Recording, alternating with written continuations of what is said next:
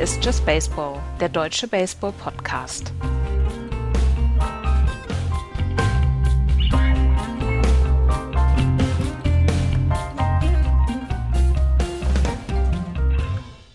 Josh Donaldson erzielt den zwei Millionsten Run in der Geschichte der MLB. Jacob de Grom ist auf dem Weg, völlig andere Geschichte zu schreiben. Wir haben Niederlagenserien, wir haben Winning Streaks, alles dabei. Eine neue Woche Just Baseball. Hallo, liebe Freunde. Hallo, Andreas. Hallo. Hallo, Florian. Einen schönen guten Tag. Ich habe schon gesagt, Geschichte wurde geschrieben, Andreas. Josh Donaldson, der zwei Millionste Run. Nach einem, nach einem Ground Rule Double von Nelson Cruz kam er über die Homeplate und hat damit den zwei Millionsten Run gescored. Ähm, Elias Sports Bureau hat dann diesen äh, Run dann auch confirmed und äh, in der Geschichte der MLB seit ungefähr 1885 ist das jetzt der 2 Millionste Run, was ziemlich cool ist, wie ich finde, wenn du nach deiner Karriere sagen kannst, und by the way, ich war nicht nur eigentlich ein ganz geiler Baseballspieler, Josh Donaldson ist ein geiler Baseballspieler, ich habe auch den 2 Millionsten Run der, der MLB-Geschichte gescored. Es kann halt nur einer machen und das ist geil. Ich finde das, ich find das super. Weiß man, wann der 1 Millionste Run gescored wurde?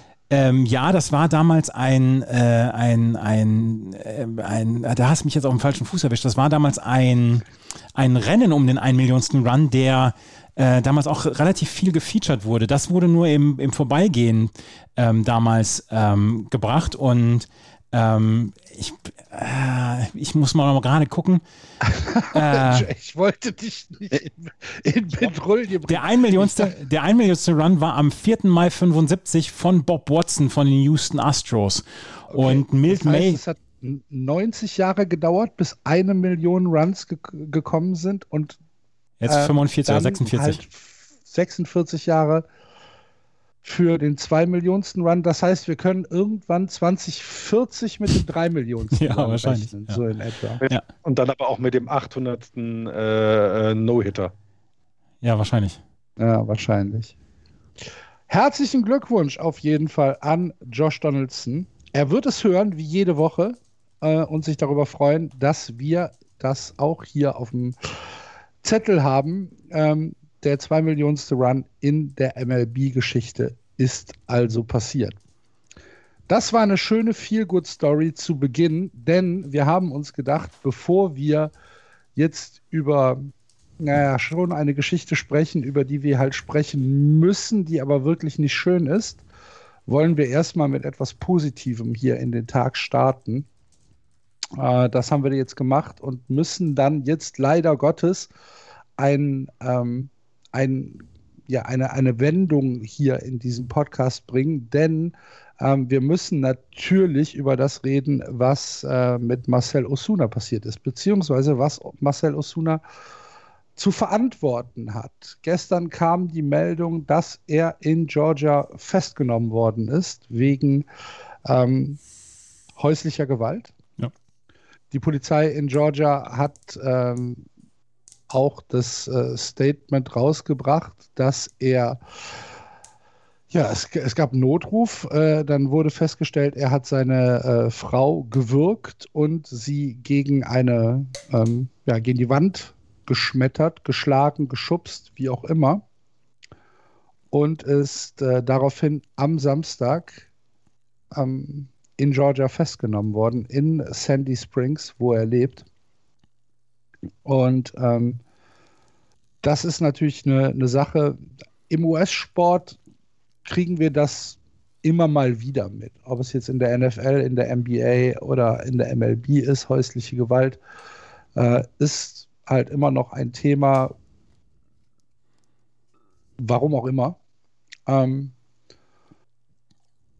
und ja, dass es jetzt äh, diesmal wieder die MLB getroffen hat und die Atlanta Braves, ist natürlich eine Sache, die uns halt in diesem Podcast betrifft. Deswegen müssen wir es natürlich ansprechen. Die Atlanta Braves, Florian, haben schnell reagiert und Marcel Osuna mit sofortiger Wirkung freigestellt. Ja, ist ja according to the rules zum einen. Ne? Das gibt ja, so wenn die MLB dann auch die Investigation aufnimmt, dann gibt es da ja auch Strafen. Ähm, das ähm, soll ja die Männer davon abhalten, so einen Scheiß zu machen. Das klappt leidlich, wie man sieht. Es ist aber kein, also welche andere Möglichkeit hast du als MLB, außer zu bestrafen? Äh, du könntest auch noch ähm, Belehrungen und äh, irgendwelche Gewaltpräventionskurse machen und ähnliches. Das wäre auch noch gut, aber ich finde, es ist immer richtig und wichtig, dass nicht, ähm, dass also sofort gehandelt wird, dass nicht relativiert wird, dass nicht ähm, gesagt wird, es gibt immer zwei Seiten oder irgend so Quatsch, sondern hier gibt es eine Anzeige und der wird nachgegangen und auch die ähm, Organisation, die den Sport äh, die den Sport organisiert, die ihn ähm, ähm, ähm, professionell durchführt, handelt hier in dem Fall dann professionell, so muss man dann sagen, und wird entsprechend reagieren. Das finde ich immer gut, dass es so ist. Ich finde es natürlich total schlecht, dass so etwas passiert. Du hast es gerade angesprochen im amerikanischen Sport, also andersherum, es wird es äh, vermutlich auch in den äh, nicht äh, so be berühmten Haushalten sein. Da kommt es aber meist dann eben nicht an die Öffentlichkeit, da wird es eben nicht so publik gemacht. Ähm, weil es eben dann auch Menschen sind, die in der Öffentlichkeit stehen. Ähm, ich finde es gut, dass hier so ja, rigoros und so klar damit umgegangen wird. Äh, es könnte immer noch stärker und immer noch härter sein. Da gibt es genug, die dann auch in diese Richtung argumentieren. Ja, natürlich, aber es ist erst einmal gut, dass etwas getan wird, was nicht relativiert und nicht versucht, irgendwas runterzuspielen. Gab ja auch nicht so richtig viel runterzuspielen, ne? weil er wurde ja quasi ähm, erwischt, während er seine Frau, was Axel eben gesagt hat, gewürgt haben soll. Also die Polizei war halt vor Ort, die hat es halt gesehen. Ne? Genau. Es, gab, es gab den Notruf, dann ist die Polizei in das äh, Haus von Marcel Osuna gegangen und ähm, dort war der Kampf noch in, in vollem Gange. Das hört sich jetzt ein bisschen äh, flapsig an, soll aber nicht so gemeint sein. Ich, ist einfach nur eine Situationsbeschreibung. Ja. Mhm. Und, ich äh, keine Sorge. Bitte? Das kommt nicht flapsig rüber. Das kommt sehr professionell. Ja, gut, aber ich kann es ja trotzdem nochmal erwähnen. Und ähm, die Polizei hat dann äh, tatsächlich diese beiden Sachen, die sie, die sie veröffentlicht haben, haben sie halt als Augenzeugen gesehen. Das heißt, das Würgen und den äh, Schubser beziehungsweise den, den Angriff äh, gegen die Wand. Und ähm, es gab auch noch weitere Verletzungen zu sehen. Ähm, wo die hergekommen sind, weiß man nicht, kann man sich aber denken. Und äh, ja, dann gab es halt die Festnahme. Also es ist, es ist nicht so, dass, dass man jetzt davon ausgehen kann, dass es äh, nicht passiert ist.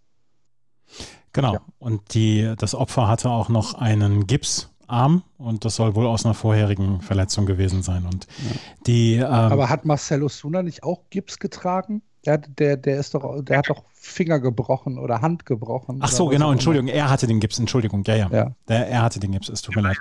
List, ne? Also jetzt, um jetzt mal sportlich zu werden, das ist zwar Kacke, aber gehört ja auch dazu. Ähm, die Braves trifft es insofern eben natürlich, weil das einer ihrer Spieler ist und das ist immer doof, das ist immer schlecht. Ähm, in dem Fall war er aber auf der Injured List, er hatte ähm, sich die Finger gebrochen, ein oder zwei Finger gebrochen. Er hat in diesem Jahr noch nicht so richtig gut die, die besten Leistungen gebracht, aber vor der Saison 2020 hat er einen Vierjahresvertrag über 65 Millionen Dollar abgeschlossen mit den Braves und hatte damals noch auf Platz 6 gestanden in der MVP-Liste der NL und gehört zu den wichtigeren Spielern, die die Braves haben. Und das ist sportlich gesehen eine richtige Schwächung. Aber im Moment werden sie ihn wohl auf die Restricted List setzen. Das ähm, wird dann so ausgelegt werden, dass sie ihn nicht bezahlen müssen. Und ähm, die Braves haben jetzt gesagt, erstmal keinen weiteren Kommentar, bevor hier keine Untersuchung abgeschlossen ist. Und man geht davon aus, dass sollte er überführt werden, es kann, es kann für ihn äh, Gefängnisstrafe geben. Es ist bis zu von drei bis 20 Jahren könnte es sowas hier geben. Und ähm, dann würden sich die Braves natürlich dann auch von Marcel Osuna treffen. Es ist ein, ist ein ganz schlimmer Fall und ähm, Marcel Osuna ist eine der Figuren in der National League, eine der bekannteren Figuren.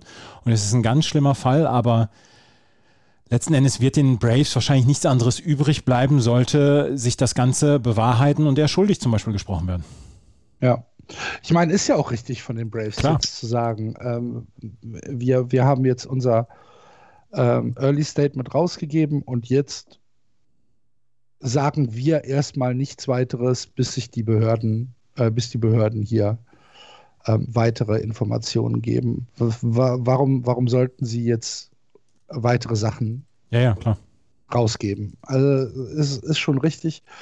Ähm, ja, und du hast es schon gesagt. Sechster letztes Jahr im Rennen um den National League MVP. Ähm, er legt ja als ja Outfielder bei den, ähm, bei den Atlanta Braves, steht im Left Field.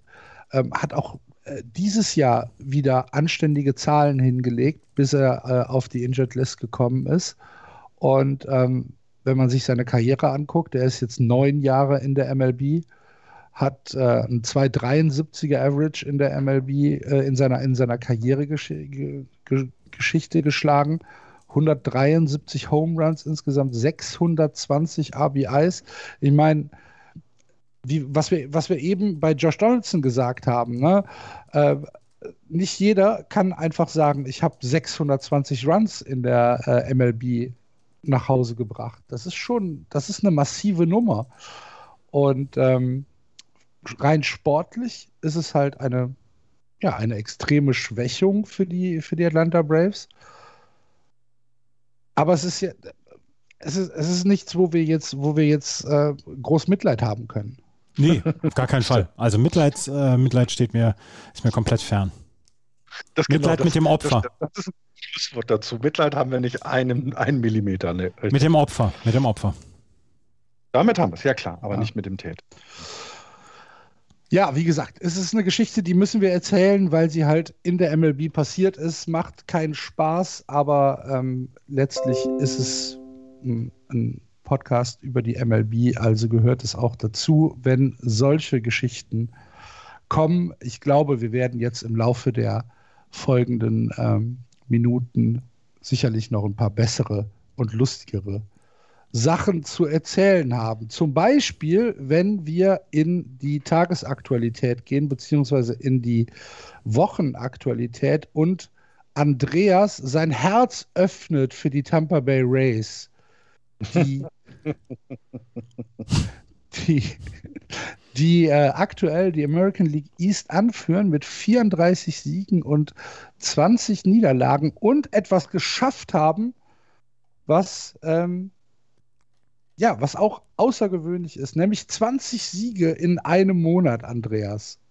Ja, und ähm, das ist ganz toll gewesen. jetzt, Sie haben am 1. Mai. Jetzt hast du es so angeteasert. Sie haben am 1. Mai haben sie noch gegen die Astros verloren. Danach haben sie eine Serie gegen die Angels gesweept. Dann haben sie drei Spiele oder zwei Spiele gegen die A's verloren. Dann auch noch zwei Spiele gegen die Yankees.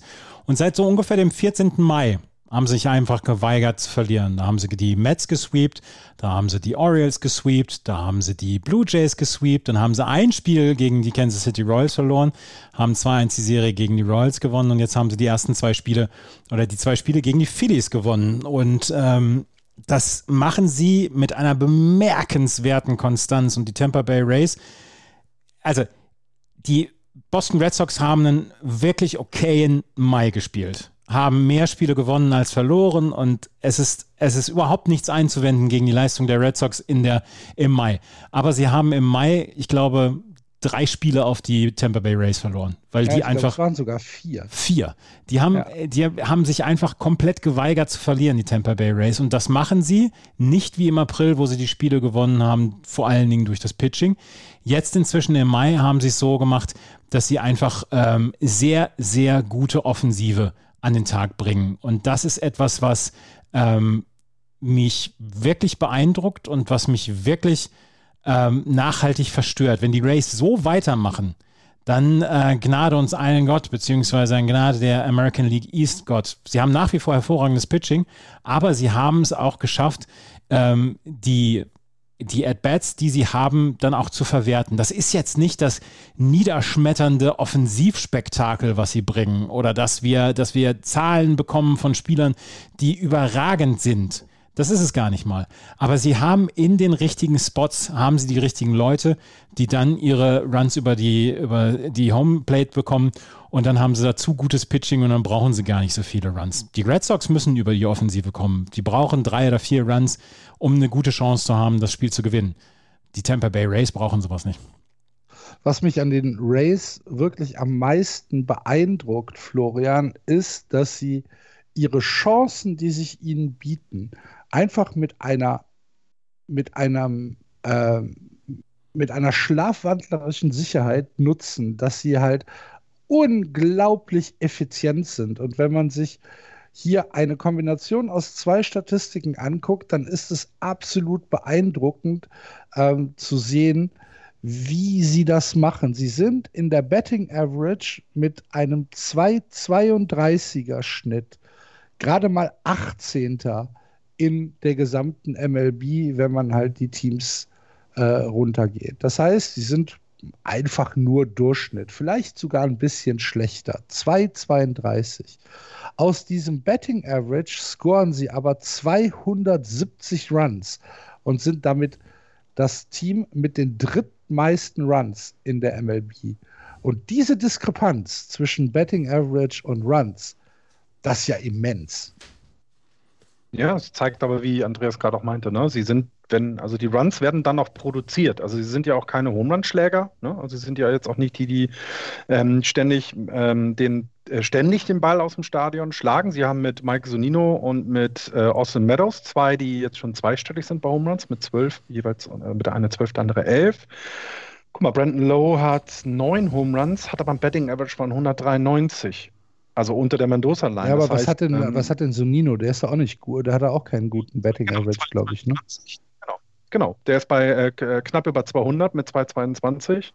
Und ähm, ähm, wie du es gesagt hast, es, es, es, kommt ja auch nicht darauf an, dass du vielleicht ständig den Ball triffst, sondern es kommt darauf an, dass du den Ball triffst, wenn es wichtig ist. Ne? Also wir haben das Thema Running ins, äh, Runners in Scoring Position, können wir ja gleich nochmal bei den Yankees ansprechen. Ja, das werden wir. Ähm, ja, aber das ist ja das Wichtige. Und äh, wenn du so weiter guckst, es gibt halt, ähm, damit diese Runs gescored werden, musst du natürlich auf Base kommen. Deswegen ist ja auch da die Diskrepanz zwischen ähm, dem Betting Average und dem On-Base Percentage ist ja auch krass. Also der angesprochene Brandon Lowe zum Beispiel hat einen 193er Betting Average äh, mit seinen neuen Home Runs, ist aber äh, mit einem On-Base Percentage von 313 einfach ja, der kommt halt dann doch fast jedes dritte Mal auf Base ne, jedes dritte At-Bat quasi fast kommt er auf Base.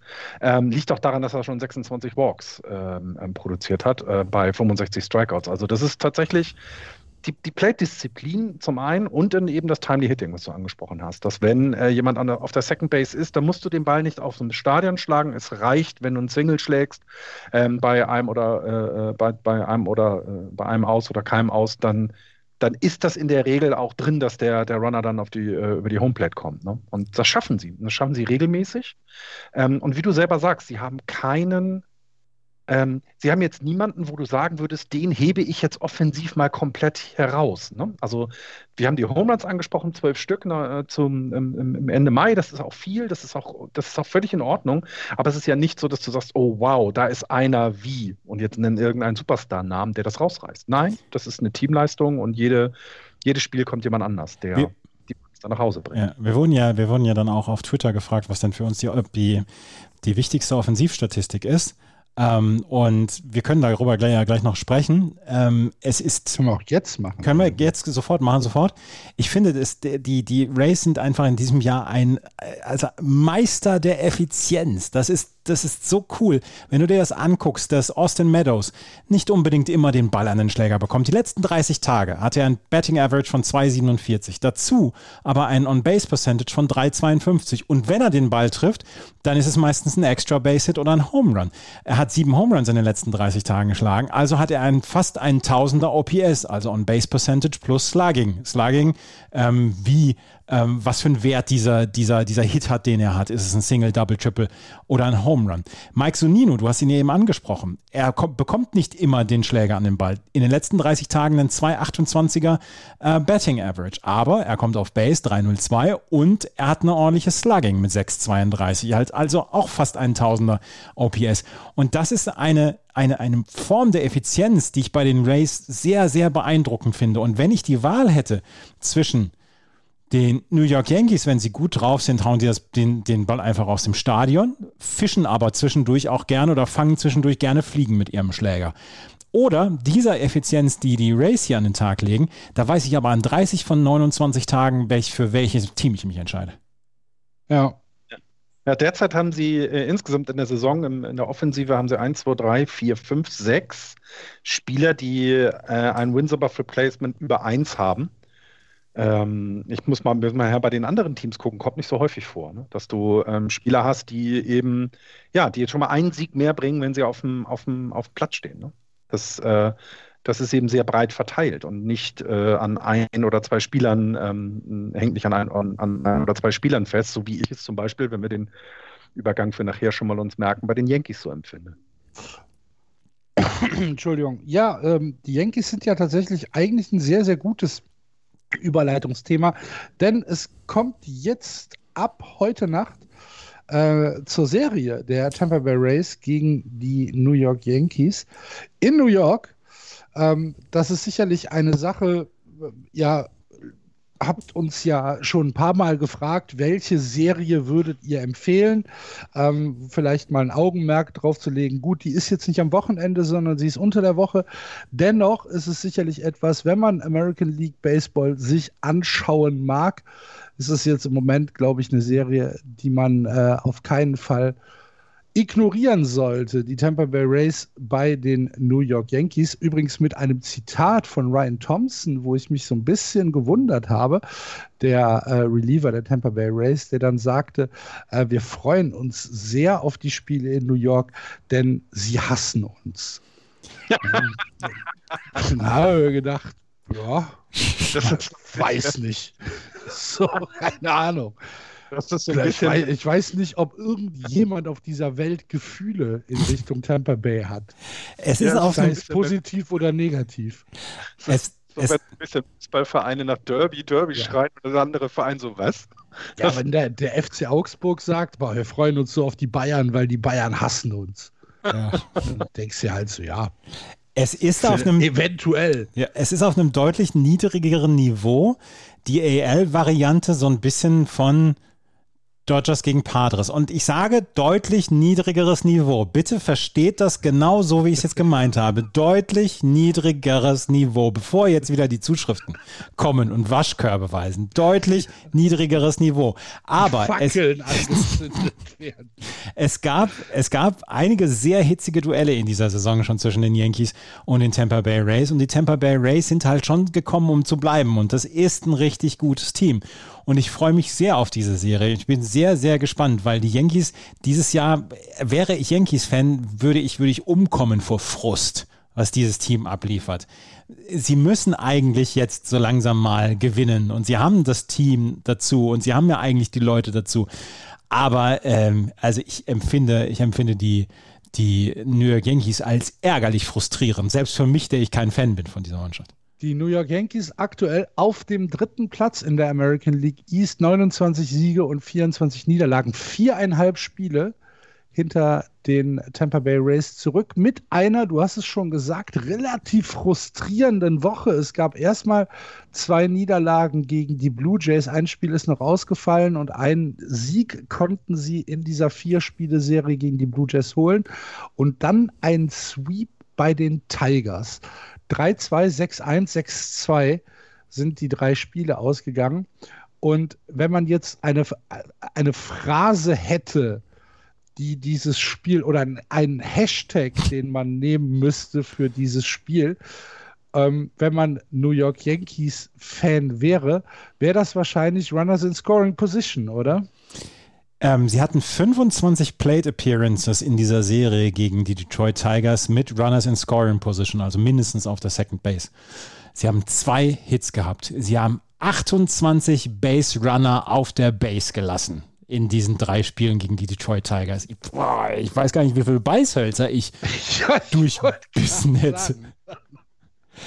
Das ist ein so schwierig anzuschauendes Team, diese New York Yankees. Das ist ja auch nicht, die kriegen ja auch den Ball nicht. Das ist ja auch nicht, die, dass sie Pech haben hier beim äh, Betting Average Balls in Play. Das, das haben sie ja nicht, dass, die, dass die Bälle einfach dahin gehen, wo die Verteidiger sind. Die Bälle landen ja im Handschuh vom Catcher. Oder, oder hinter, dem, hinter dem Backstop, weil sie vorher einen Strikeout hatten und werden dann an der First Base ausgeworfen. Das ist ja furchtbar frustrierend, was die Yankees machen. Sie haben drei Runs oder weniger in 29 von ihren 53 Spielen gescored. Und das mit diesem Offensivpotenzial, was sie ja eigentlich haben. Oh, ich, ich werde jetzt schon verrückt, obwohl ich kein Yankees-Fan bin. Ja, wenn man es mal sich anguckt, ne, ähm, es, gibt, äh, es gibt die Yankees, die beim Earned Run Average über den gesamten Bullpen auf Platz 5 stehen. Es gibt die Yankees, die beim äh, Whip mit 1,09, also der gesamte, das gesamte Pitching hat einen Whip von 1,09, ist damit zweitbester in der gesamten MLB. Die gibt es. Und es gibt die Yankees, die im Betting Average 23. sind, in Run Score 22. sind und äh, gut, On-Base Percentage geht noch mit 12.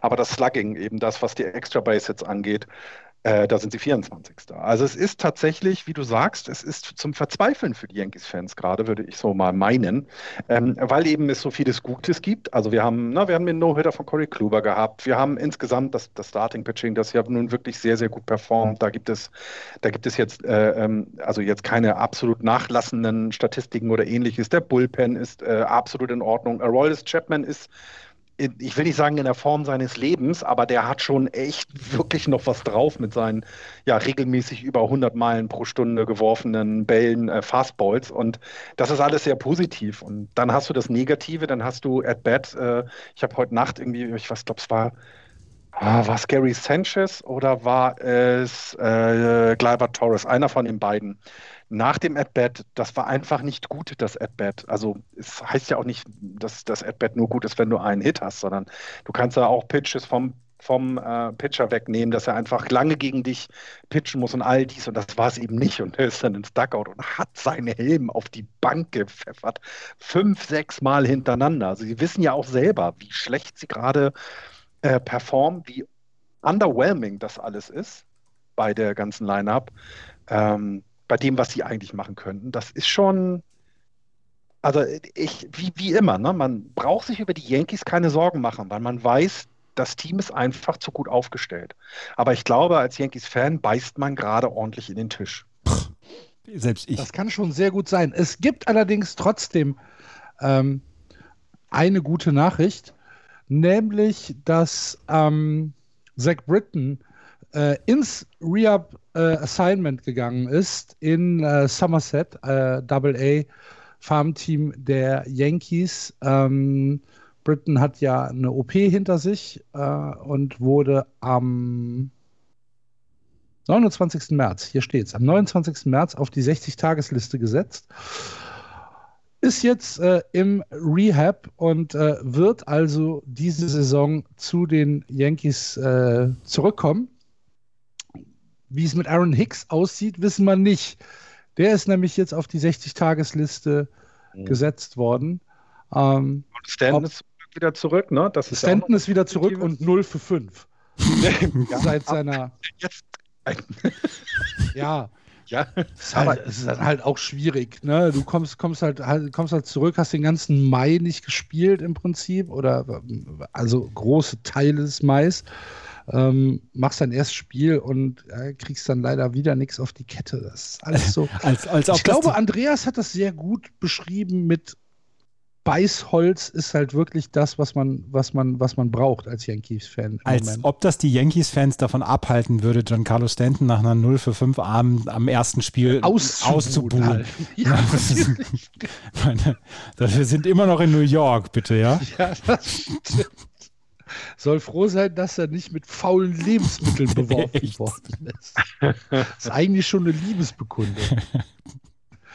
Junge, Junge. Herrlich. Gut, also äh, American League East, wir haben es gesagt, die Rays vor den Red Sox, vor den Yankees, äh, Toronto und Baltimore werden wir uns heute mal klemmen, obwohl man bei den Baltimore Orioles einfach mal nur erwähnen muss, 13 Spiele in Folge zu verlieren, mittlerweile minus 67 in der Run Differential. Das ist schon, da das ist schon hart. 16,5 Spiele zurück, 17 äh, Siege, 36 Niederlagen. Das ist schon tatsächlich hart. Ähm, da ist, ähm, ja, das ist so, wie wir es im Prinzip erwartet haben, aber ja, 13, 13 Spiele äh, in Folge zu verlieren ist. Uh. Wollen wir jetzt gerade mal über die Offensivstatistik sprechen und über ja, die beiden Fragen? Können wir gerne. Ähm, also, die Frage von unserem Hörer Norbert8923 war: Welche Statistik ist für euch die wichtigste? Average on Base Percentage Slugging. Elaboriert bitte. Für mich on Base Percentage. Genau, würde ich. Also. Axel. Ähm, für, mich, für mich ist On-Base Percentage äh, einfach die aussagekräftigste Statistik, wie effizient ist ein, ähm, ist ein Offensivspieler, weil es halt einfach zeigt, kommt er on Base oder kommt er nicht auf Base. Und ähm, dann ist es mir in, als, rein, als reine Statistik ist es mir erstmal egal, äh, ist er auf Base gekommen, weil er ein Single geschlagen hat oder ist er auf Base gekommen, weil er geborgt ist ähm, ist er auf Base gekommen, weil er sich clever in den Weg gestellt hat und abgeworfen worden ist, was auch immer. Ähm, das Wichtigste ist halt, dass er auf Base gekommen ist. Und ähm, das On-Base Percentage plus Slugging ist äh, eine Sache, ja, die ist ähm, vielleicht auch aussagekräftig, ist aber für mich nicht so wichtig, weil es mir halt tatsächlich erstmal egal ist, wie er es geschafft hat, on äh, Base zu kommen. Und deswegen ist das meine, meine wichtigste, ähm, meine wichtigste Statistik. Ich gucke immer aufs, äh, aufs Betting Average, weil ich halt offensiven Baseball tatsächlich lieber mag als defensiven Baseball. Ich bin ein, ein Betting-Baseball-Fan und kein Pitching-Baseball-Fan.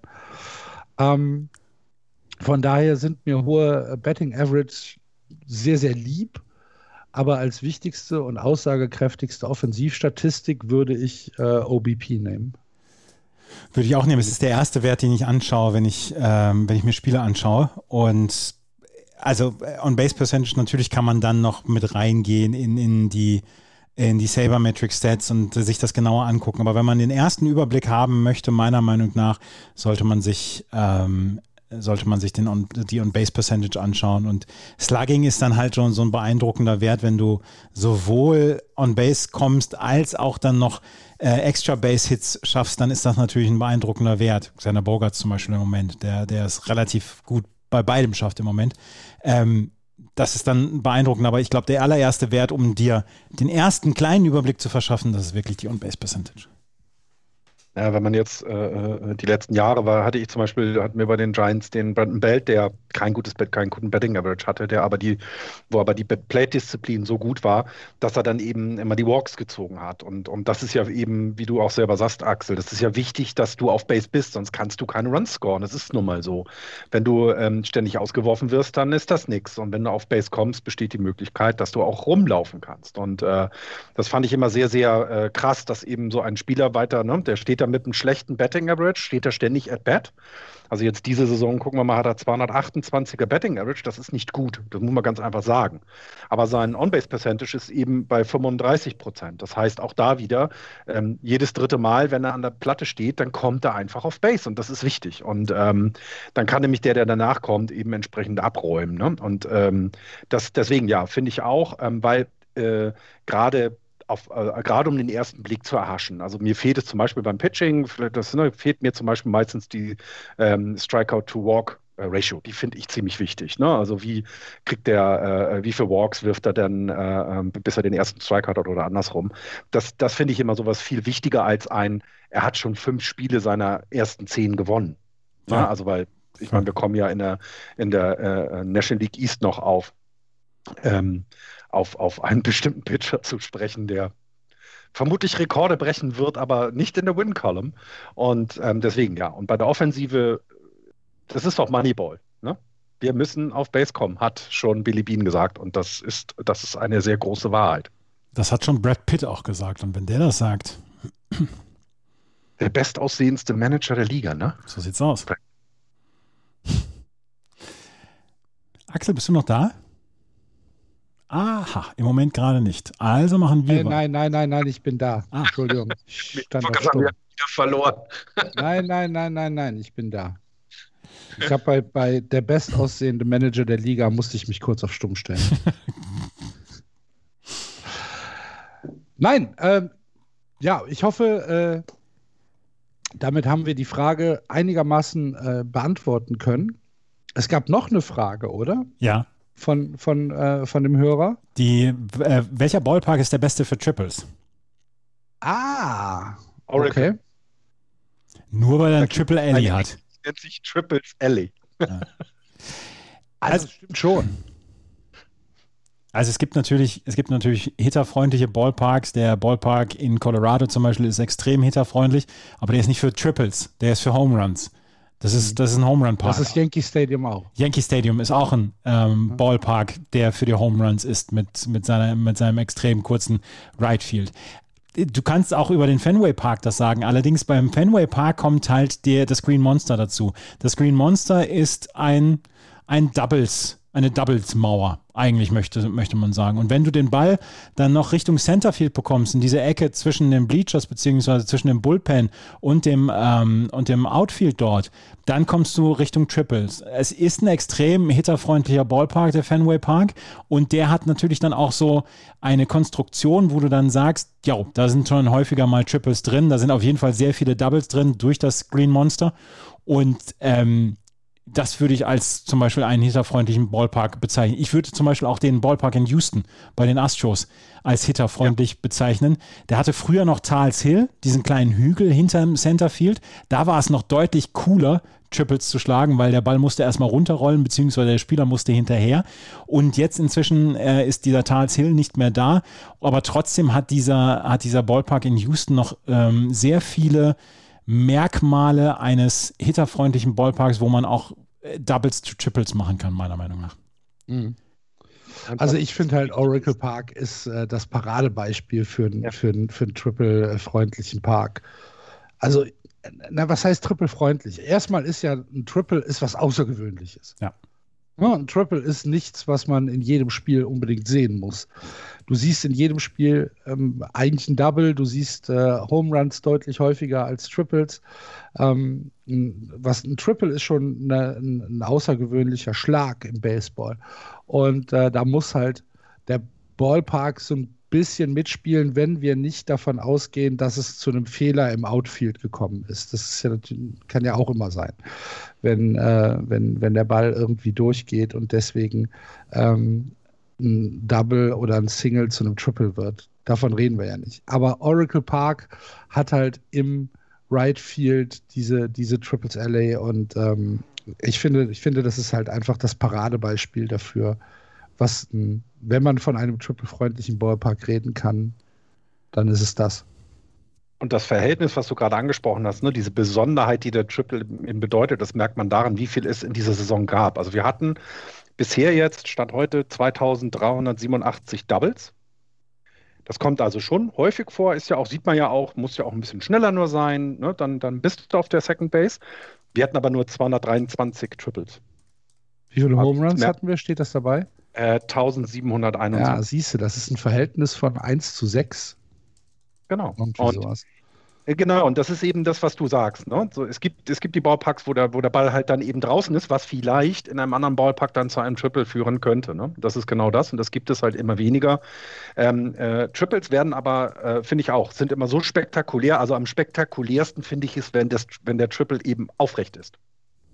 Also wenn er nicht sliden muss, wenn er nicht mhm. runter muss, um die, um die Platte zu erreichen, weil dann hast du alles richtig gemacht als Better.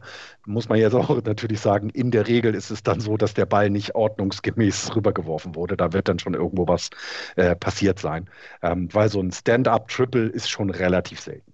Und ich meine wirklich, also ich meine, der Inside the Park Home hat ja keine eigene Statistik, aber das ist ja dann, davon haben wir vielleicht drei in der Saison, würde ich jetzt mal sagen. Ne? Das ist ja noch was ganz anderes. Ja, aber Inside the Park ist ja Meistens mit dem Fehler. Also ich würde sagen, ne? zu, also zu sehr, sehr großen Teilen mit, mit einem Error äh, ja, verbunden. Ja. Klar, natürlich. Also ein Inside the Park ohne Error. Ja. Da läuft dann auch die Zirkusmelodie. Also, da muss, muss aber einer schnell sein. An die, an die Hörer, die auch alle ein MLB-TV-Abo haben, ich meine, man sieht ja, ne, ich meine, eines der, der 3000. Hit von Ichiro war ein Triple. Ja. War das nicht so? Äh, das, und es wurde ja nicht nur so gefeiert, weil es der 3000. Hit ist, sondern weil der eben so gut ist, dass er eben daraus auch einen Triple machen kann. Das ist, ähm, ja, wird ja auch immer ähm, gezeigt und in den Highlights ist so ein Triple schon etwas, was, äh, ja, was ziemlich cool ist. ohne nachzuschauen, also wir hoffen, dass das diese Frage auch beantwortet hat. Solltet ihr, liebe Hörer, Fragen haben, haut die gerne raus. Äh, schreibt uns an auf Twitter, auf Facebook. Schreibt in die Kommentare bei äh, justbaseball.de. Wir versuchen äh, immer alle Fragen zu beantworten. Sehr, sehr gerne. Immer her damit. An euch beide eine Frage, wenn wir jetzt in der American League die Central und die West zusammennehmen, ohne zu gucken, von den zehn Mannschaften, die dort sind, wie viele haben ein positives Run Differential? Vier. Drei. Zwei. oh Gott. Ei, ei, ei, die Chicago White Sox mit ähm, tatsächlich dem besten Run Differential ähm, in der American League. Plus 80. Und die Houston Astros der Rest ja. komplett negativ. Selbst die Ace, die ja nun einen sehr guten Ball Selbst Die Ace sind sieben Spiele über, über 500 und sind bei minus 10. Ja, ist schon ähm, krass. Ist schon krass, was dieses Jahr los ist. Ne? Wir hatten das ja immer wieder angesprochen, dass die Run Differential jetzt kein, ähm, ähm, keine absolute Aussagekraft hat, aber ein Indiz dafür, wie deine Mannschaft spielt. Ne? Also von oben herab, sag ich mal, wie die White Sox, so wie es ausschaut. Äh, oder eben knapp und eng und manchmal hoch verlieren, wie es jetzt bei den Indians ausschaut. Gut, die haben jetzt minus sieben, aber äh, haben eben eine negative Run Differential. Ne? Ja. Es gibt zwei schon, Teams, die es gibt zwei Teams, die einen positiven Run Differential in der American League Central und in der American League West haben. Und es gibt auch nur zwei Teams, die du dir richtig gut angucken kannst im Moment in der American League Central und American League West. Da ist viel Mittelmaß dabei, möchte ich sagen. Und ähm, die Kansas City Royals im Moment auf Platz 3 in American League Central, die Cleveland Indians die ich mir nicht gut angucken kann dieses Jahr. Das möchte ich mal in aller Deutlichkeit sagen. Ich habe die Cleveland Indians schon deutlich lieber gesehen in den letzten Jahren als dieses Jahr. Die White Sox kannst du dir sehr gut angucken. Detroit, das fand ich jetzt einfach lustig am Wochenende. Ähm, Minnesota hat einfach wirklich ein solchen Jahr in diesem Jahr. Und ähm, dann hast du Oakland, die ich mir eigentlich nur wegen Ramon Laureano angucke ähm, und zwischendurch für, für das Pitching. Du kannst dir die Houston Astros eigentlich immer relativ gut angucken. Die Angels sind einfach wollen. Was ich, was ich halt furchtbar finde. Was? Dass man sich die wieder angucken kann. Ach so. Ja, haben sie sich nicht verdient. Ja. Aber ich würde mir gerne die LA Angels gerne angucken. Die guckt man sich nur an bei Shohei Otani at Bats. Danach kannst du wieder wegschalten. Ganz äh. kurz, die Angels haben fünf Spiele unter 524, 29 und falls sich der äh, geneigte Hörer fragt, die sind auch negativ im Run Differential, minus 44. Und haben Leute, dann auch noch Mike Trout auf der Injury. 44 Runs. Und haben dann auch noch Mike Trout auf der Injury List. Ja. Ja, was ja wirklich blöd ist, ne? Da sind jetzt schon zwei Wochen haben wir rum von den vier bis äh, sechs oder sechs bis acht. Ich weiß gar nicht, ja, was sechs bis acht. Sechs bis acht sogar. Also wir, wir warten jetzt eigentlich nur darauf, dass er wiederkommt. Äh, ja ist echt. Aber ja, wie vielleicht, du sagst. Vielleicht äh, ist Mike Trout froh, dass er halt einfach mal. dass er, dass er nicht mitspielen muss. Ja, aber dafür wäre es doch gut, wenn jetzt die Football-Saison wäre, dann könnte er zu den äh, Eagles gehen. Habt ihr gesehen, Ach, wie, wie, wie Shohei Otani sich mit Dings angelegt hat? Mit den, ich glaube, Oakland A's. Mit allen, ja. Mit allen, ja. Wo er einen abgeworfen hat, sich dafür dann ja. aber entschuldigt hat und dann aber es nicht hinnehmen wollte, dass, ich glaube, ich weiß, wer, wer war das?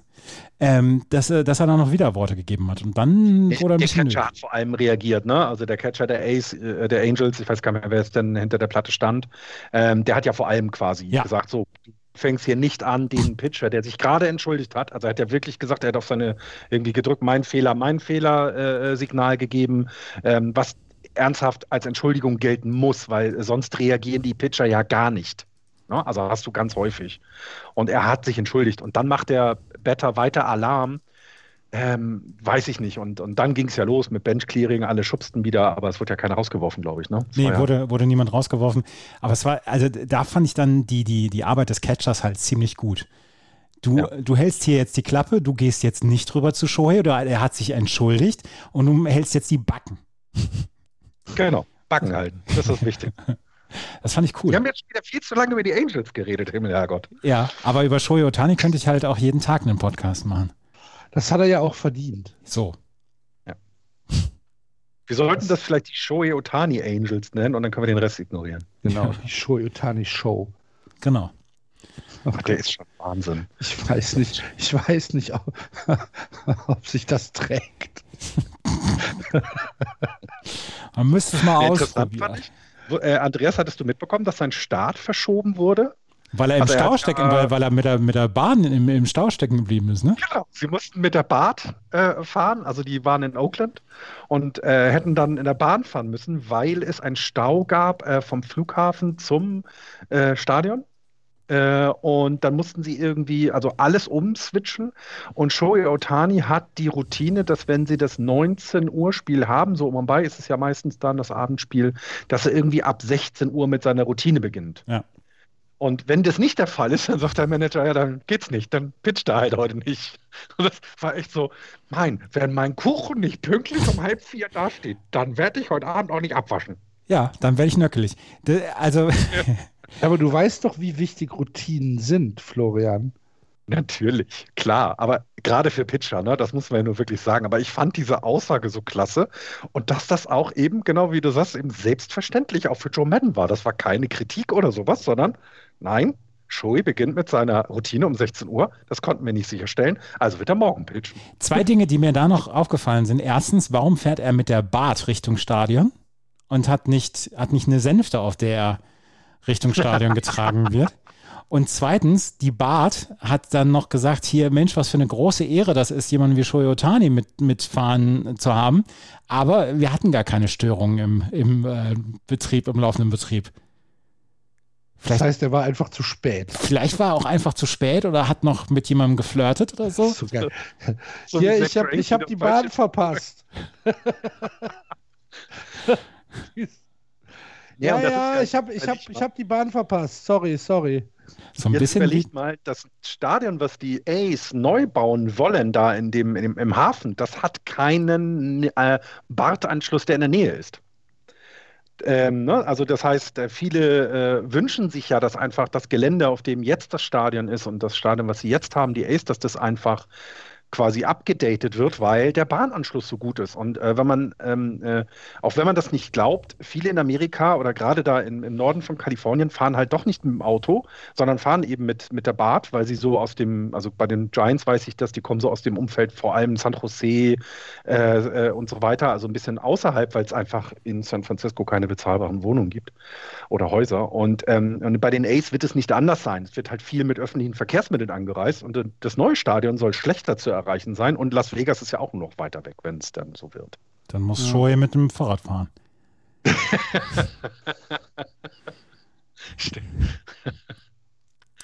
Ja, äh, ihr seht schon oder ihr hört schon, äh, wir erzählen hier lustige Geschichten von Shohei Otani, weil die American League Central und die American League West in der letzten Woche oder in den letzten zwei Wochen nicht viele gebracht hat. So, Ich wollte, ich wollte gerade fragen, habt ihr noch etwas aus der American League? nee. Ja, also unbedingt ich habe gerade angesprochen. Ich habe es gerade angesprochen, die Oakland, die, die Athletics Organization und die MLB machen immer mehr Druck auf die Stadt Oakland. Ähm, das heißt, die MLB hat jetzt die A's aufgefordert, sich bitte auch woanders umzugucken, also andere Standorte in Erwägung zu ziehen, außer Oakland, also ein Umzug in eine andere Stadt.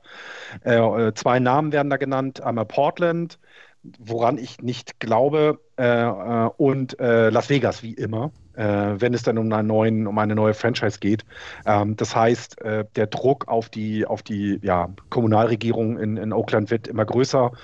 Es geht natürlich wie immer ums Geld. Das war bei allen anderen vorher schon so, das war bei den Braves so, das war äh, mit dem neuen Stadion, ähm, das war schon immer der Fall, dass also so viel wie möglich über Steuergelder finanziert werden soll und das bietet also die Ace haben schon, oder nein, andersrum, Oakland hat schon einige Angebote gemacht.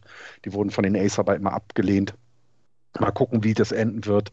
Ich hoffe eigentlich nicht, dass die äh, Athletics aus äh, Oakland weggehen. Die gehören dahin und die gehören auch genau in diese Stadt. Die passen zu diesem, zu diesem Flair, die diese Stadt hat. Und äh, nach Las Vegas Was könnte ich ist, da nicht. was, ist, was ist das denn für ein Flair?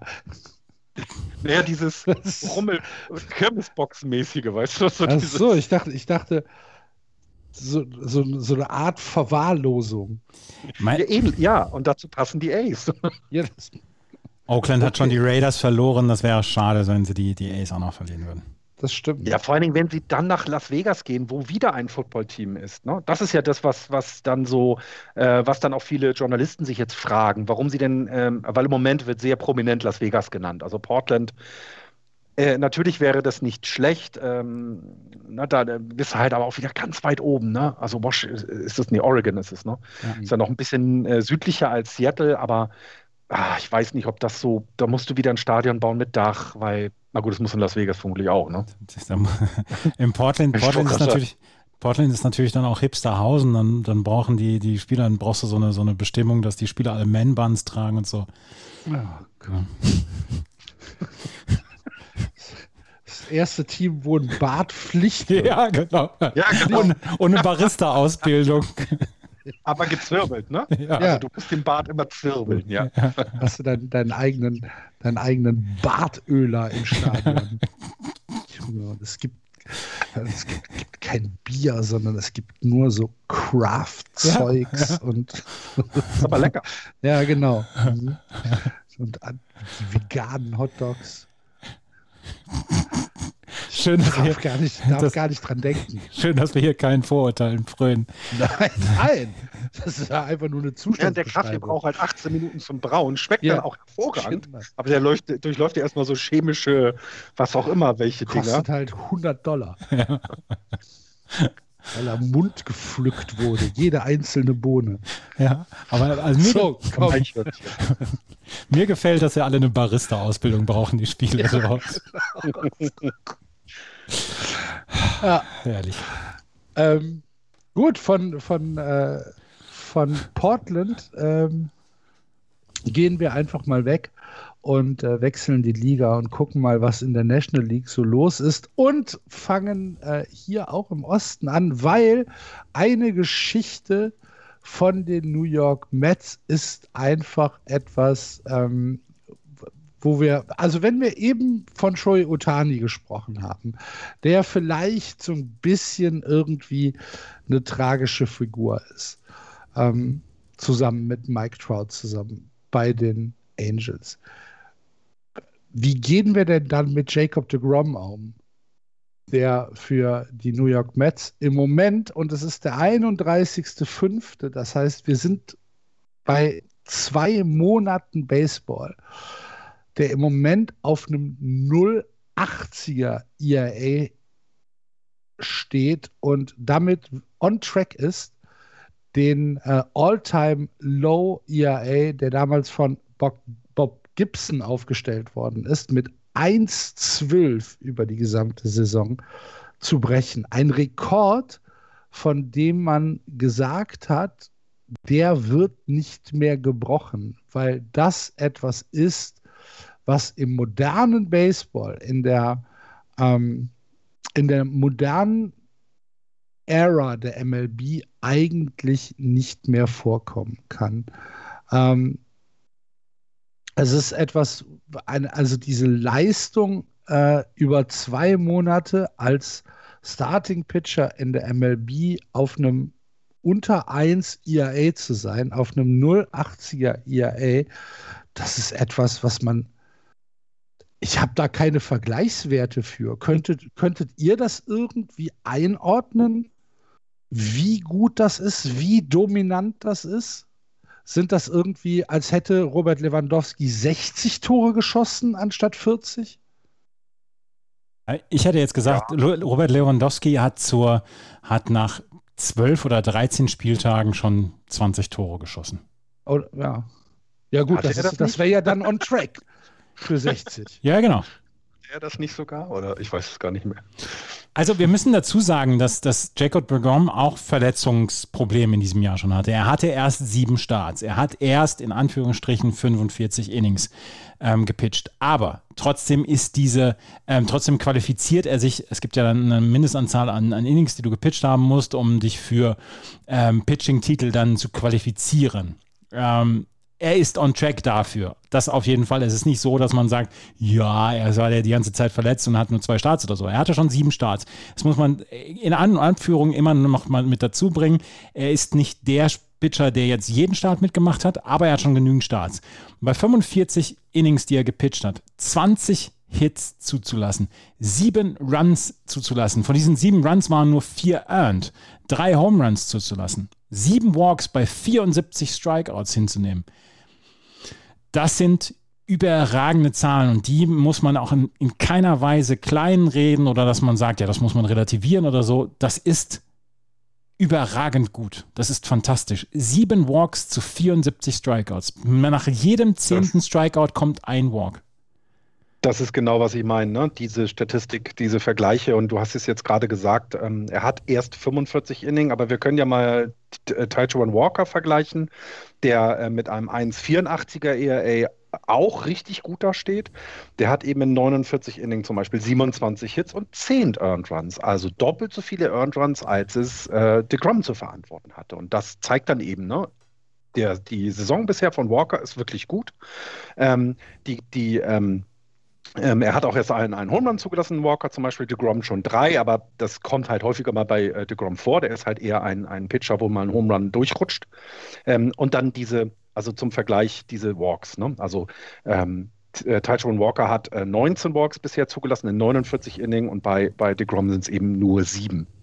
Ne? Und eben 49 Strikeouts hat äh, Tyron Walker, das heißt ein Strikeout per Innings pitched. Das ist völlig in Ordnung. Das ist eine super Leistung. Das heißt, dass er quasi per Nine Innings immer um die neun oder dann sogar genau neun ähm, ähm, Strikeouts hat. Und das, das, ist ein fantastischer Wert. Neun Strikeouts per neun Innings. Das ist super. Ja, Jacob de Grom hat 14,8. Also das, das zeigt eben, dass der auf einem, der ist auf einer Welle, die da gerade geritten wird, die ihm vermutlich diesen äh, Earned Run Average Rekord brechen lassen kann. Äh, aber er wird keine zehn Siege davon tragen. Das ist halt das Schlimme dann daran und oder vielleicht auch das manchmal dann sehr Witzige daran.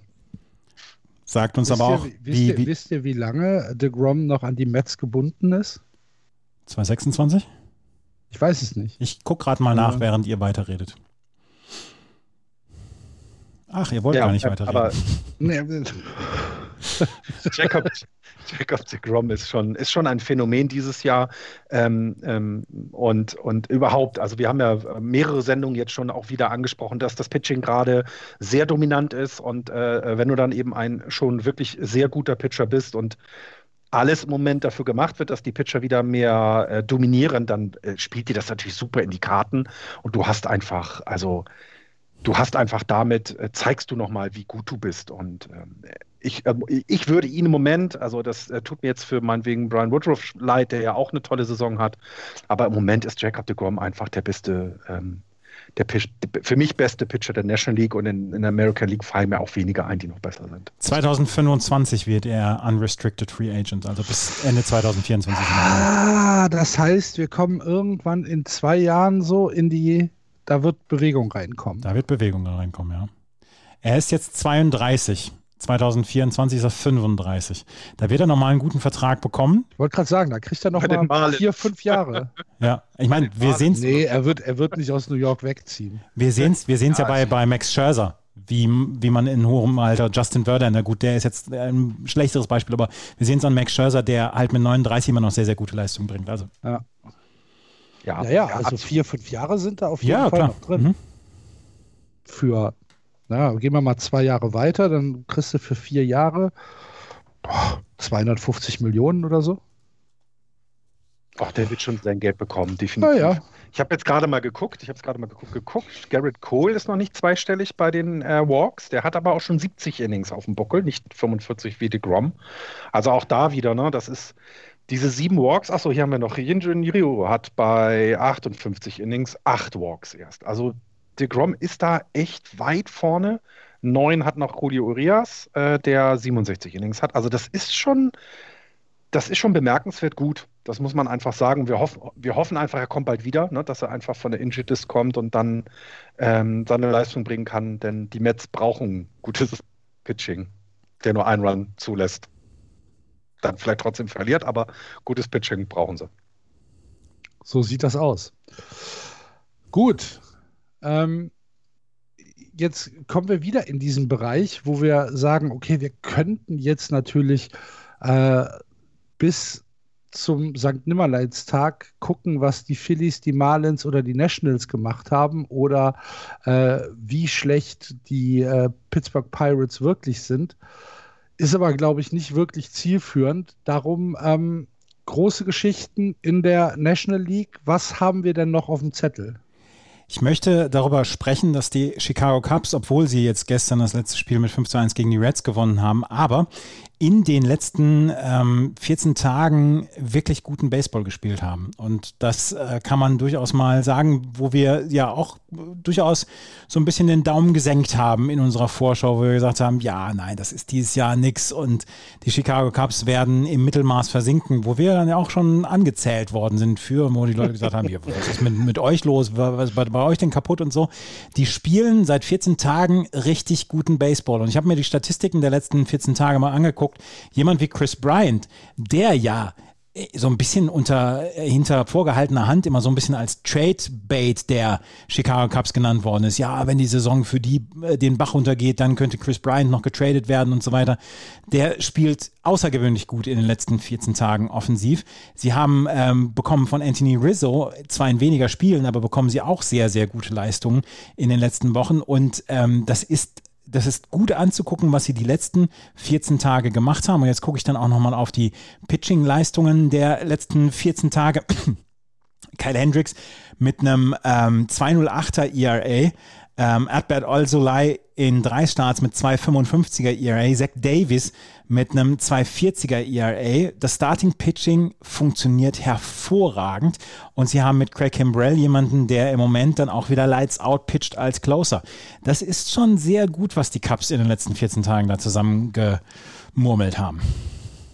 Ja, sind aber dann, wenn du dir die letzten äh, 20 Spiele anguckst in der Western Division eben doch nicht die besten. Ne? Das kommt, das geht so ein bisschen unter, was du, was du gerade alles erzählst. Das geht ein bisschen unter neben dem, was eben zum Beispiel die Padres machen, ähm, was die äh, Giants machen, was die Dodgers machen. Das geht eben leider unter. Die sind wirklich gut, äh, schlecht in die Saison gestartet und hatten jetzt eine sehr, sehr gute Serie ähm, also wenn man sich die letzten 30 Spiele anguckt, sogar, dann sind es über 19 Siegen und 11 Niederlagen, also 8 über äh, einem, einem, durchschnittlichen. Und das ist schon, das ist schon gut. Und äh, lustigerweise ist mit ihnen zu rechnen, ähm, was wir vorher nicht gesagt haben. Aber die Gerüchte werden nicht, werden nicht leiser. Ne? Die Gerüchte rund um äh, Chris Bryant äh, verstummen einfach nicht. Nee, das werden sie nicht. Ne?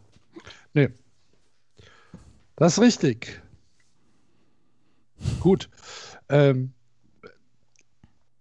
also bei mir ist das, das große Thema in der, in der National League, äh, wie seit Wochen und wie ja auch angekündigt, immer noch die San Diego Padres. Äh, die Warum mich, bloß? Ja, die mich, die mich weiterhin äh, begeistern, die halt immer noch das machen, äh, was ich von ihnen erwartet habe in dieser Saison und die jetzt nach zwei Monaten ist, glaube ich, die Datenmenge groß genug, um hier nicht mehr von einem äh, Ausrutscher zu sprechen, gezeigt haben, dass sie wirklich ernsthaft in Contention sind, äh, auch um Titel mitzuspielen in der National League West. Sie führen, äh, in der gesamten National League. Sie führen die West an mit 34 Siegen und 20 Niederlagen. Ein Spiel oder beziehungsweise ein halbes Spiel vor den San Francisco Giants und zweieinhalb Spiele vor den LA Dodgers. Zu deinen Giants kommen wir gleich bestimmt auch nochmal, Florian, denn das ist ja auch durchaus alles positiv. Aber wenn man sich ähm, die Wochenendserie der Padres gegen die Houston Astros angeguckt hat, mit äh, 2 zu 1 gewinnen die Padres diese Serie und die beiden Siege, die sie bei den Astros geholt haben, 10 zu 3 und 11 zu 8, das waren Spiele, die kann ich mir nicht besser malen als Baseballfan. die kann ich mir nicht besser ausdenken. Das sind Spiele, die mich von der ersten Sekunde an begeistern, wo ich halt sage, ja, gen genau das ist es, was ich sehen will. Ich will Fernando Tatis Jr. sehen, der sich die Seele aus dem Leib schlägt. Ich will Jake Cronenworth sehen, der als Second Baseman eine Sicherheit an der Platte hat, wo ich sage, du liebe Güte, das, das ist Wahnsinn. Die scoren, ähm, ja, die, die scoren halt einfach in jedem Spiel, wie sie, wie sie wollen. Äh, sie haben dazu ein fantastisches Pitching, was immer wieder so ein bisschen untergeht, wenn wir von Slam Diego reden. Das Pitching der San Diego Padres, mit Joe Musgrove, mit Hugh Darvish, ähm, nehmt wen ihr wollt. Die haben unglaubliche Pitching-Statistiken. Die sind als Team mit einem 2,69er Earned Run Average Erster. Die haben das beste Betting Against mit 2,02. Das heißt, die gegnerischen Mannschaften haben gar nicht die Möglichkeit zu reagieren auf diese Offensivpower. Ein Whip als Team von 1,10 und das, also das ist das Gesamtpaket. Ich bin so dermaßen vorne auf dem Hype-Train. Ich bin eigentlich ich bin, ich bin die Kühlerfigur. Hat mich weggeschubst. Hat mich weggeschubst aus dem Führerhaus. Ich finde, was du gerade beschrieben hast, hat sich in diesem Spiel, das war das am Freitag, glaube ich, oder war das am Samstag, siehst du, weiß ich jetzt gar nicht, das 10-3 von den Patres gegen die Astros. 10 zu 3. Das klingt nach einem Blowout, das klingt nach einem Spiel, was äh, relativ äh, zeitig entschieden war und wo keine Highlights richtig zu benennen sind, außer dass die Padres mal wieder 10 Runs gescored haben. Ganz im Gegenteil. Es stand nämlich bis zum 9. Inning 2-2. Ja. Und sie sind dann in das zehnte Inning, in die Extra-Innings und durften dann eben vorlegen, haben einen Run gescored und die äh, Astros haben relativ äh, beeindruckend auch ausgeglichen. Also das war, äh, das war schon mal etwas, wo du denkst, okay, die Padres legen dann vor, gut, Astros sind stark diese Saison, ähm, dann holen sie das halt wieder auf. Aber dann dieses elfte Inning und die, die Padres denken sich einfach, Nein, es ist ja, im Baseball ist es ja egal, ob du 1-0 oder 18-0 gewinnst. Das ist wirklich völlig egal. Sie hauen nochmal sieben Runs da äh, auf die Bühne. Ähm, unter anderem ein, ein Home Run, ähm, wo ich in die WhatsApp-Gruppe geschrieben habe, Mama, Mama, Fernando hat den Ball wieder kaputt gemacht. Mhm. Ähm, weil der hat diesen Ball in eine Sphäre des, des äh, Parks von den Astros, Minute Maid ist es, glaube ich, noch, mhm. äh, ge, ge, ge, geballert, äh, da oben, wo diese Eisenbahn steht. Und ähm, äh, hier der Padres, wie heißt er noch, Donosillo? Ja, ja. Donosillo ist, ist ja quasi, wie ich glaube, der, der noch. Der, der, was für ein Trollmove, Florian. Nein, ey. Entschuldigung. Ähm, der, ist tatsächlich, also der, das war, die Stimme hat sich nicht mehr überschlagen, sondern das war mehr als das. Ähm, und ich finde das eben, wie du sagst, es ist nicht nur dass sie spektakulär in der Offensive sind. Mark Melanson ist im Moment, also wenn ich im Moment einem Closer den Ball geben sollte in der National League, dann wäre es für mich Mark Melanson. Der macht da einen fantastischen Job. Ähm, auf den ist Verlass. Äh, äh das haben die wirklich gut sich zusammengetradet. Ich, ich glaube, der ist Free Agent gewesen, so rum sogar, mhm. nicht getradet. Also eine ganz tolle Verpflichtung, eben um auch ähm, dem Team, was ja immer noch sehr wild ist, dann Sicherheit zu geben. Ne? Und ähm, das, das beeindruckt mich jedes Mal, wenn der auf dem Mount steht. Das ist schon ziemlich klasse. Äh, naja, und das Spiel drauf, wieder zwölf Innings. Ne? 11-8 ging es diesmal aus und danach die Niederlage war dann äh, 6-5. Äh, ähm, äh, Quatsch, 11-8 und dann 7-4 verloren. Ähm, das passiert aber in so einer Serie gegen starke Astros, denn das darf man nicht vergessen. Das war ja kein 0-15-Gegner. Die Patres, äh, ja, du hattest es, glaube ich, in der, äh, in der, in der Vorsendungsbesprechung äh, Besprechung gesagt, wollen wir jetzt schon sagen, sie sind for real, sie sind da, es ist ein, es, also müssen die Dodgers und die Giants an denen vorbei und nicht andersrum? Also gerade bei den Dodgers? Ja, die, also die San Diego Padres sind auf jeden Fall for real und die werden auch bis zum Ende des Jahres werden sie mit den Dodgers kämpfen und wir haben es am Wochenende gesehen, die Dodgers ähm, haben mit den Giants jetzt auch Konkurrenz bekommen, quasi im eigenen Haus, in der eigenen Division. Das wird ein, wird ein tolles Rennen um Platz 1 und 3 und im Moment könnte man fast sagen, ja, vielleicht sind die, ähm, die Padres im Moment sogar auf der Innenbahn. Und äh, das würde ich, das würde ich sogar im Moment so unterschreiben. Eine Statistik möchte ich gerne noch anführen, die vielleicht so ein bisschen übersehen wird, beziehungsweise die ja so ein bisschen stiefmütterlich in diesem Jahr behandelt wird in der MLB, weil das Risiko vielleicht zu groß, der Nutzen nicht äh, groß genug, die Stolen Bases. Wir haben ja schon darüber gesprochen, dass in der Minor League jetzt die, ähm, die Bases vergrößert werden, damit der Anreiz äh, größer wird für die Teams, Bases stehlen zu wollen. Es ist ein spektakulärer Move. Base-Stealing ist etwas, was die Leute im, im Stadion sehen wollen, was die Leute am Fernseher sehen wollen. Die San Diego Padres halten eine ganze Menge davon, Bases zu stehlen. Fernando Tatis ja. Jr. in seinen 37 Spielen hat 12 Bases gestohlen. Jurickson Profar 9. Trent Grisham 7. Manny Machado und Tommy Pham jeweils sechs. Selbst Jake Cronenworth, der nicht unbedingt der schnellste ist, hat schon drei ähm, Bases gestohlen. Sie versuchen es immer wieder. Und das macht das ganze, das ganze Erlebnis rund um die Padres ja so zu einem Spektakel. Sie haben extra Base-Hits, sie haben Home Runs, sie haben eine fantastische Defensive. Fernando Tatis Jr. auf der Shortstop-Position ist ein Erlebnis. Und dann haben sie noch diese Gimmicks wie das mit dem, mit dem Base-Stealing. Das Gesamtpackage der San Diego Padres ist einfach Must-See-TV, was wir immer wieder gesagt haben. Und da, da führt eines zum anderen und es macht diese Mannschaft so unglaublich aufregend. 59 Stolen Bases hat das gesamte Team ja. der ähm, Padres. Ähm, der zweite in der gesamten Liga danach hat fast 20 Stolen Bases weniger, ja. 38. Das sind die Royals. Die Yankees, äh, wir hatten ja angesprochen, dass bei den Yankees im Moment so ein bisschen, äh, wir schlagen den Ball nur raus und sonst kriegen wir nichts hin, haben zwölf Stolen Bases. Mhm. Die hat Tatis Jr. alleine, ne? hattest du gerade gesagt. Ja, genau. Ja, eine Statistik, die unterbewertet, äh, nicht mehr so beachtet wird. Dem Patris ist es halt egal. Die machen es einfach. Genau. Das ist wie die Hummel. Das ist wie die Hummel, genau. Fernando Tatis Jr., du hast es schon gesagt, als Gesamtkunstwerk. Ganz ehrlich, was ein Spieler. Seitdem er von der Injured List, also von der Covid-19-Liste zurückgekommen ist, 16 Hits bei 35 at Base, elf von den 16 Hits waren Extra Base Hits, fünf Home Runs.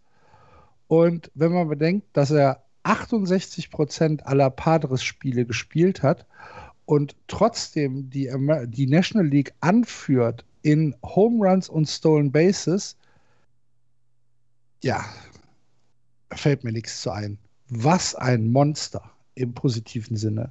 Super Athlet. Und auch so ja, genau, super athletisch. Ne? Also wenn du ja. teilweise siehst, welche, äh, äh, welche Aktionen eben defensiv dabei auch rumkommen.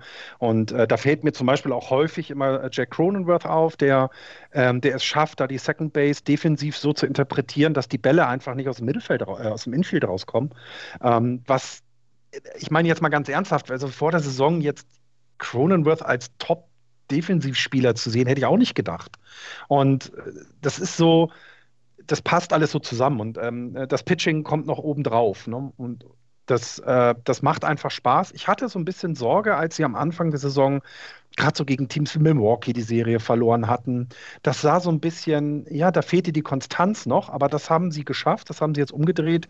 Ähm, Im Gegenteil, man, also ja, ihr sagt es ja auch, im Moment sieht es so aus, als wenn die Dodgers an den Patres vorbei müssen und nicht die Patres an den Dodgers. Aber die Dodgers sind ja nur ein Teil der Gleichung in der National League West. Die Giants sind ja auch da, Florian.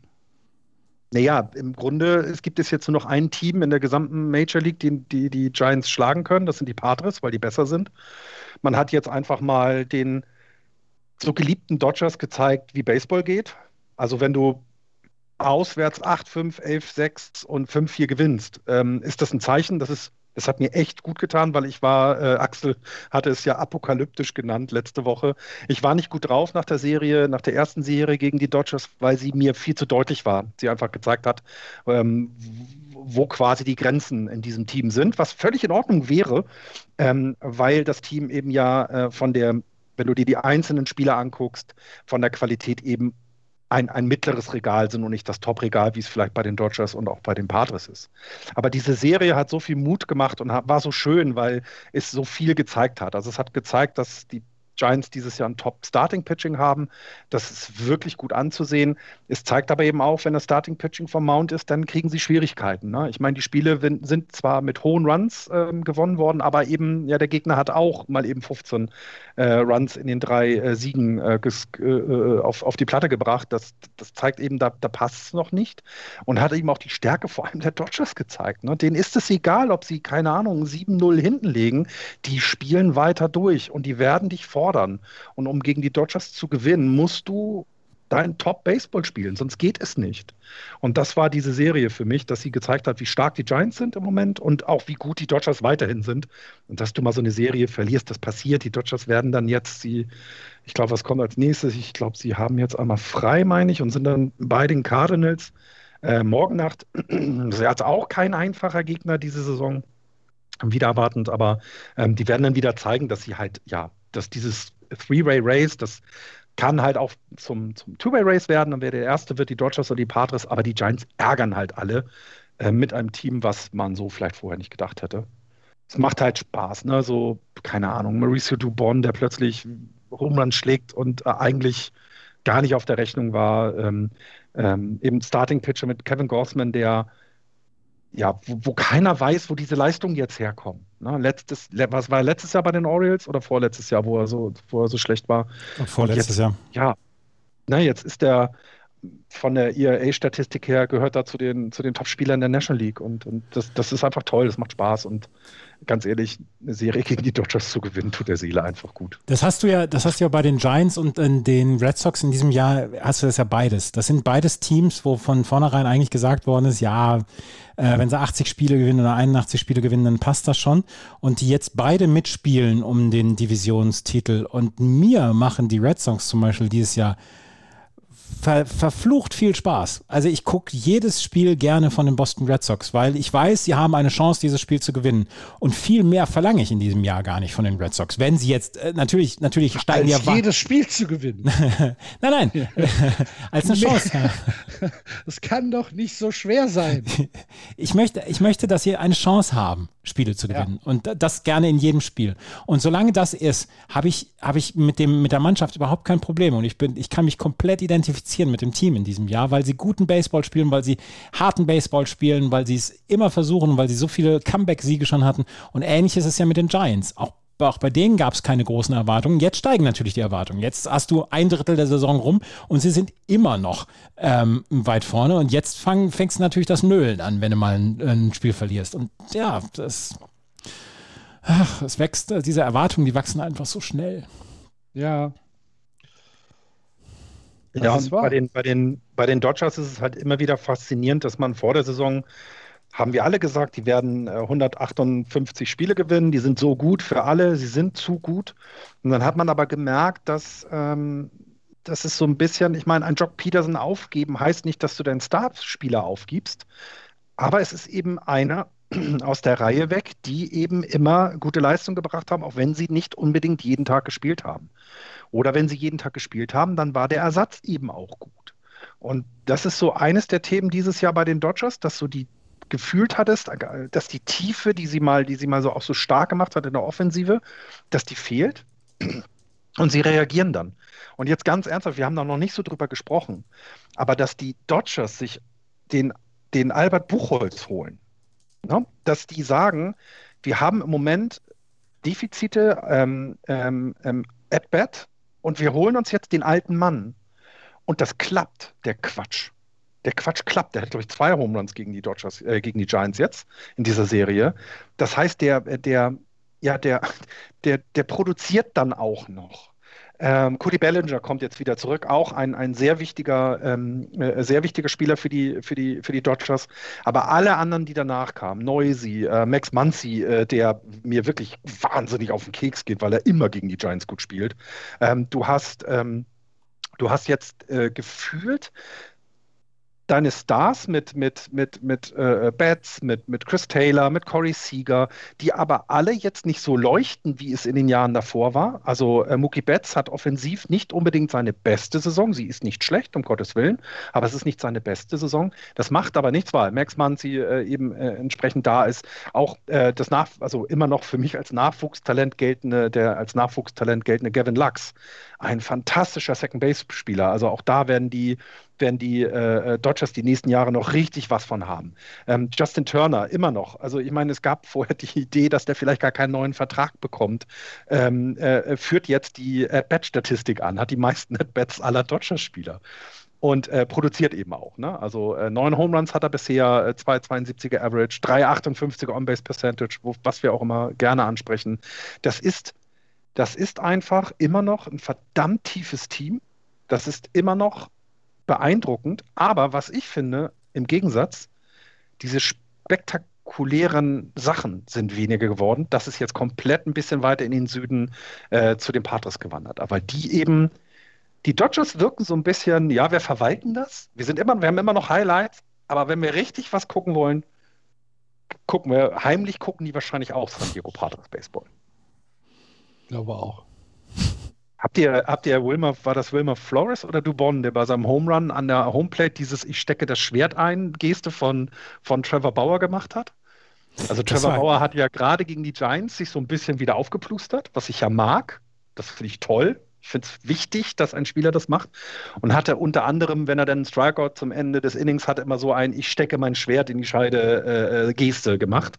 Und das hat er an der Platte, hat äh, Dubon oder Flores, weil einer von den beiden war es, äh, jetzt äh, im Dodger Stadium gemacht. Ist niemandem so richtig aufgefallen. Stell ich bin mal gespannt, ob es eine Reaktion gibt. Stell dir vor, vor fünf Jahren hätte AJ Piersinski zum Beispiel noch hinter der Platte gestanden. Der hätte ihn sofort verprügelt, auf der Stelle. Und heute heißt es, let the kids play. Und das finde ich total geil. Ja. Ja. Ja, weil, weil jetzt ganz ehrlich, Trevor Bauer liebt diese Rolle. Als er gegen die Giants gepitcht hat, hat er danach ja gesagt, er ist froh, dass sie ihn hassen. Das macht ihm Spaß. Und genauso muss es doch sein, weil ich brauche doch auch ich brauche doch auch Spieler auf der anderen Seite, wo ich mich dran, wo ich mich drüber ärgern kann, wenn er dann so aufgeplustert vom Mount geht, dass du anfängst, böse gegen ihn zu werden und ihn als Duschpinkler bezeichnest oder sowas. Ähm, das finde ich einfach, äh, finde ich einfach toll und das sollen sie bitte weitermachen. Im Moment ist es zum Glück noch ohne irgendwelches blödsinniges Abwerfen und ähnliches.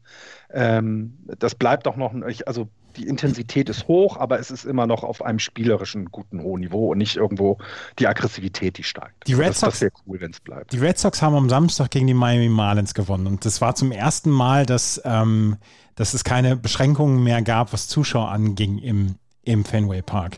Es war ein Spiel, es war das 48. oder 49. oder 50. Spiel der Saison. Es war eine Stimmung in diesem Ballpark, es war eine Stimmung bei diesen Spielern, ähm, Sabamola, der eigentlich ein, ein sehr, sehr ausgeglichener Typ ist auf dem Mount, der ist so aus dem Sattel gegangen, als er bei Bases Loaded einen Strikeout ähm, dann hinbekommt und damit sein, sein Team aus dem Inning führt. Es war eine so geile Stimmung und das will ich halt immer erleben. Ich brauche keine unwritten Rules mehr. Wie gesagt, abwerfen ist Käse, das braucht kein Mensch, aber alles andere, wie, wie sich, wie sich ähm, Fernando Tassis Jr. nach einem Home Run aufplustert, wie er zurückguckt und sich, äh, wie wie, wie, du gesagt hast, was, was die Leute machen, wenn sie einen Home Run schlagen, Batflips etc., gebt mir mehr davon. Habe ich überhaupt kein Problem damit. Das ist doch super. Ja, das, ja. das, das, das äh, Starren von Aroldis Chapman, wenn er sein, sein letztes Auf hat. Ne? Ja. Das, nein, das ärgert einen doch. Jetzt mal ganz ehrlich, das ist, als gegnerischer Fan findest du das, da ärgerst du dich rüber. Aber er freut sich halt auf seine Art und und du ärgerst dich darüber. Und genau das muss es doch geben. Ohne dass äh, irgendjemand wild durchbeleidigt wird, wird hier einfach ja, ein, ein, ein Objekt aufgebaut, was du einfach hassen kannst. Und das ist doch klasse. Dann kannst du dich abreagieren, dann gehst du danach nach Hause und wartest auf die nächste Serie gegen die Yankees oder gegen die Dodgers dann für, für die Giants und kannst wieder sagen, so und jetzt zeigen wir es ihnen. Ne? Jetzt jetzt äh, äh, äh, hauen wir euch fünf Home Runs eben äh, äh, im Spiel weg oder sowas in der Art. Das ist doch geil. So muss es sein. Ich bin komplett bei euch. Kein Gegenargument. Andreas, möchtest du noch über die Colorado Rockies sprechen? Ach, nee, nee, nee, nee, nee, nee, nee, nee. Wir, wir, wir, wir, enden, wir beenden diese Sendung on a high note.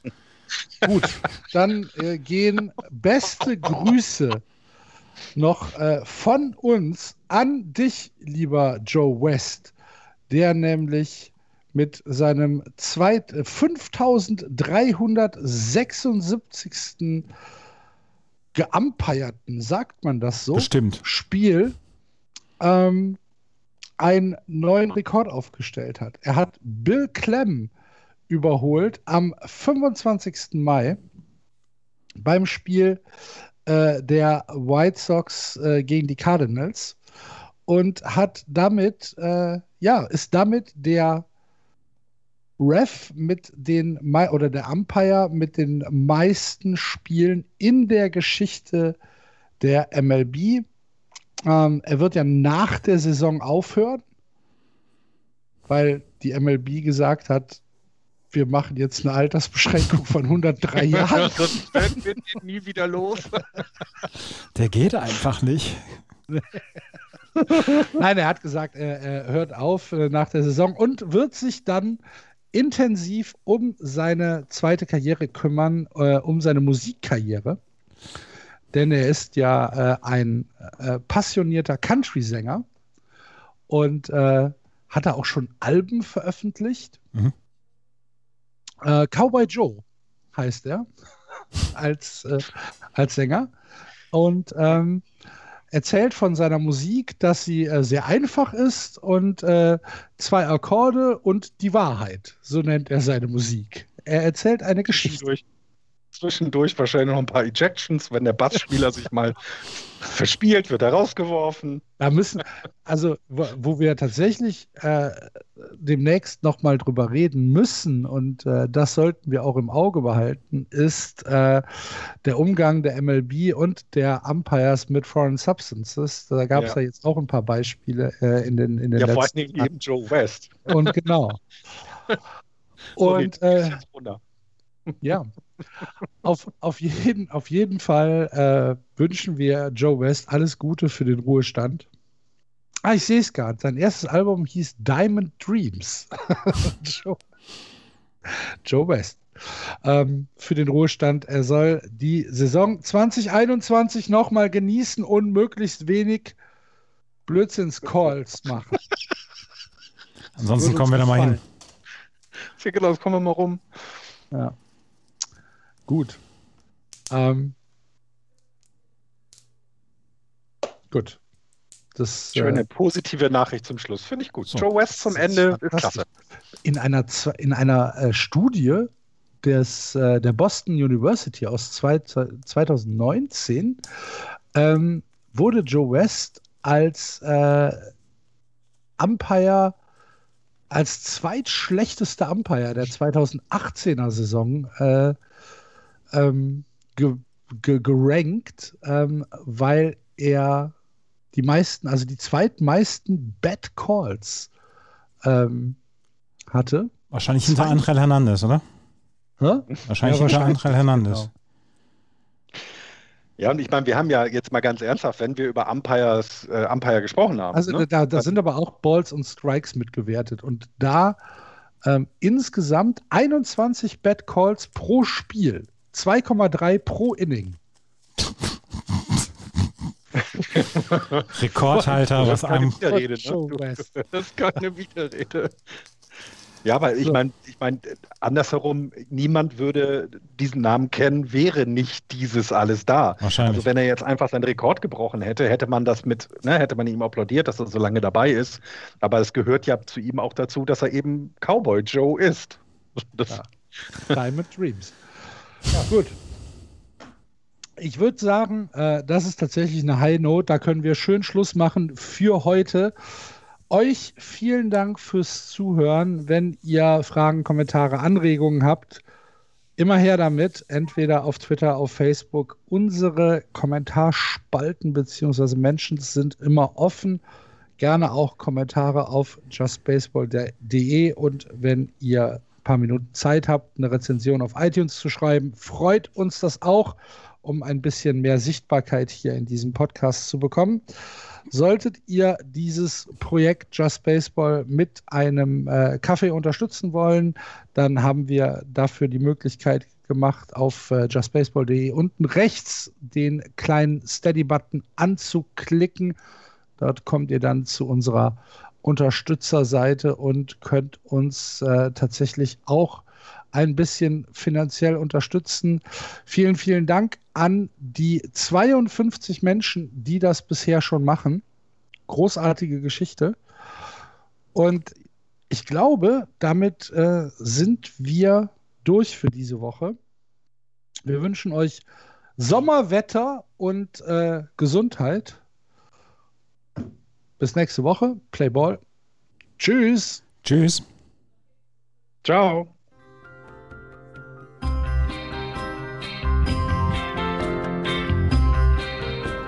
Das war Just Baseball. Ihr findet uns auf justbaseball.de, bei Facebook, bei Twitter und natürlich bei iTunes.